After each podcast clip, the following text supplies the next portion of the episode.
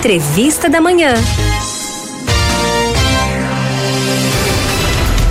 Olha, minha gente, o leão tá acordado e de olho no seu dinheiro, viu? Pois é, tô falando.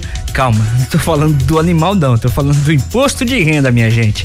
Este ano tem novidades, por exemplo, o Pix, ele é considerado a ferramenta mais usada no Brasil e ele tá de olho também nessa modalidade, viu?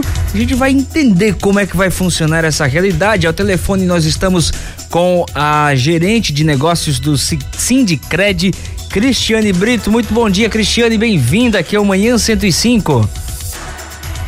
Bom dia, Ailton. Tudo bom? Tudo bem. Obrigado pela sua disponibilidade em conversar conosco logo cedinho aqui, tirando dúvidas sobre o imposto de renda, a declaração do imposto de renda 2023. Cristiane, eu já quero começar falando pelo teto do, do pra gente poder declarar, né? Eu pergunto, o teto continua o mesmo do ano passado, porém agora o imposto de renda faz um pente fino também na movimentação do Pix. Como é que vai funcionar isso? Quem precisa declarar? Isso, bom dia. Primeiramente, gostaria de agradecer a oportunidade, em nome da Sucred Recife, né, de podermos contribuir com algumas informações, né?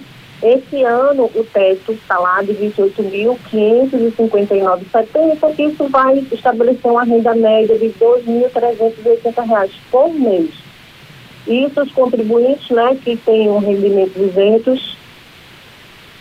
Alô, tá me ouvindo? Tô, tô ouvindo sim, pode falar. Pronto, nesse valor, né, pessoas que tiveram rendimentos acima de 40 mil reais, isentos e não tributados, uhum. e o pessoal da atividade rural, valores a partir de 142.798,50. E, e, como é que vai funcionar essa declaração do Pix? Como é que o, o usuário ele vai poder declarar isso? Isso, né? Esse ano a Receita Federal, na né, entrevista coletiva que foi realizada agora no final de, de fevereiro, duas mudanças que ocorreram no sistema, né? Primeiro, a declaração pré-preenchida, que uhum. ela vem para facilitar um contribuinte com as informações já existentes, lembrando que essa declaração pré-preenchida não significa que todas as informações permaneceram as mesmas das dos anos anteriores. É de responsabilidade do contribuinte conferir, tem as opções para ele incluir, excluir, corrigir essas informações, né? E a novidade do PIX, como você bem falou, que hoje em dia é o meio mais utilizado para pagamento de transferências, a Receita Federal também disponibilizou a restituição através do PIX. Ele pode informar a chave PIX apenas no CPF. Não pode ser utilizada outras ferramentas, outras chaves, como e-mail, celular, chave aleatória. Né? A Receita uhum. Federal disponibilizou o CPF para utilizar na sua restituição. Certo. Ô Cristiano, deixa eu colocar um exemplo agora.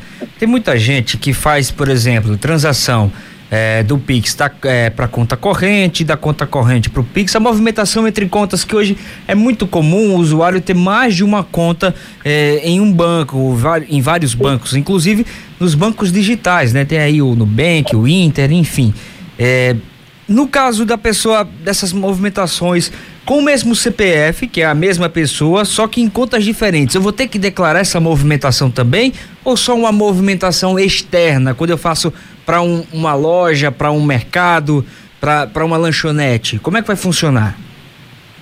É, a, como eu falei anteriormente, ele só vai poder cadastrar chave para receber a restituição que ela vai estar cadastrada em uma única instituição, que você não pode cadastrar a mesma chave em mais de uma conta, certo? Certo. As instituições financeiras, ela vai lhe fornecer um informe de rendimento de cada conta que o contribuinte tiver e lá vão estar todas as informações que ele precisa declarar no imposto de renda.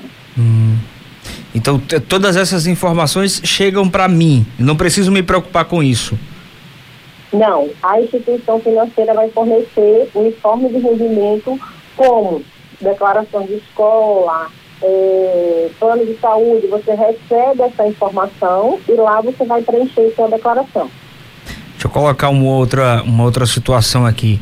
eu fiz a declaração, mas acabei errando e coloquei um valor abaixo daquilo que está lá na, na, nos informes de rendimento. O que é que isso pode causar para mim? Olha, o que pode acontecer, né? Tem a famosa malha fina. Se você identificou, percebeu esse erro na, no ato da digitação, você tem a opção de retificar a sua declaração e transmitir novamente ela correta e a Receita vai cruzar essas informações para validar a sua declaração retificada. Uhum. Isso, isso pode me causar algum bloqueio como, como pessoa física no, no andamento não, da, da. Não, o que pode acontecer se você tiver restituição a receber, com essa segunda retificação, essa segunda transmissão que foi enviada para a Receita da Federal, ela vai cruzar as informações para saber o que está certo, se você tivesse receber, por exemplo, mil reais. Hum. Mas como você corrigiu, ao invés de receber mil, você pode receber mil duzentos ou oitocentos. O Sim. importante é sempre, antes de transmitir, você ter aquele cuidado de conferir as informações. Se tiver alguma dúvida, pedir ajuda a um profissional, né? Os contadores estão aí disponíveis para nos ajudar. Perfeito. É, é importante conferir e principalmente com a declaração pré-preenchida, né? Porque as informações digitadas são de responsabilidade do contribuinte. Uhum.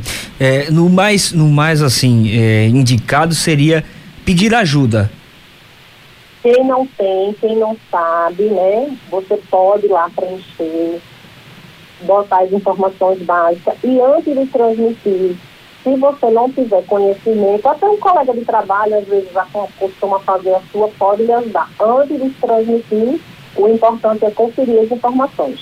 Hum. Eu posso pedir ajuda ao setor de contabilidade da minha empresa para fazer essa declaração? De, das empresas, digamos, digamos, você tem conta no, na Fred Recife e hum. ficou com alguma dúvida. Não é isso? Sim, isso. lá o investimento que eu tenho, um consórcio que eu adquiri. Pode uhum. entrar em contato com o seu gerente, ele pode lhe dar informações sobre aquele produto, mas do preenchimento não é recomendado que a pessoa faça. Seria realmente um contribuinte ou ajuda de um profissional da área. Tá certo, Cristiane. Eu já quero agradecer demais a sua disponibilidade e queria aí que você deixasse é, alguns pontos, pode até fazer um, um, top 3 de dicas que a gente deve ficar atento nessa questão do, do imposto de renda para a gente não cair na malha fina. Isso, né? Todo cuidado. Esse ano a Receita disponibilizou a, a declaração pré-preenchida, ela aumentou o prazo para a transmissão que iniciou ontem e vai até 31 de maio. Lembrando, Raíssa, que começou ontem e já foram transmitidas mais de 903 mil declarações até ontem, final da tarde. O um importante é que é, já foi o número, já deve ter passado de um milhão, né? Uhum. O importante, nós temos para mais de dois meses para fazer essa declaração colha as informações, vá atrás dos informes de rendimento, né? Que você não vamos deixar aquela famosa cultura do brasileiro deixar para a última hora, que acaba você esquecendo de alguma informação e isso pode lhe causar algum prejuízo. Né? Isso, mesmo que outra recomendação que nós fazemos, mesmo que você não tenha todas as informações importantes, você transmita e rectifique para você não pagar aquela multa que é em torno de 175 reais. E a Cicred Recife, né, em caso de restituição e financiamento, temos os dois produtos. Os nossos associados que indicam a nossa agência para a restituição do imposto de renda, nós temos a modalidade de antecipar esse recurso para vocês, para o nosso, nosso associado. Perfeito. Muito obrigado, Cristiane Brito, pelas informações aqui conosco no Manhã 105. Um grande abraço e até a próxima. Obrigado, nós da Cicred Recife agradecemos aí a contribuição. Conversamos com a Cristiane Brito, ela é gerente de negócios da Sindicred Recife, falando sobre as novidades do imposto de renda.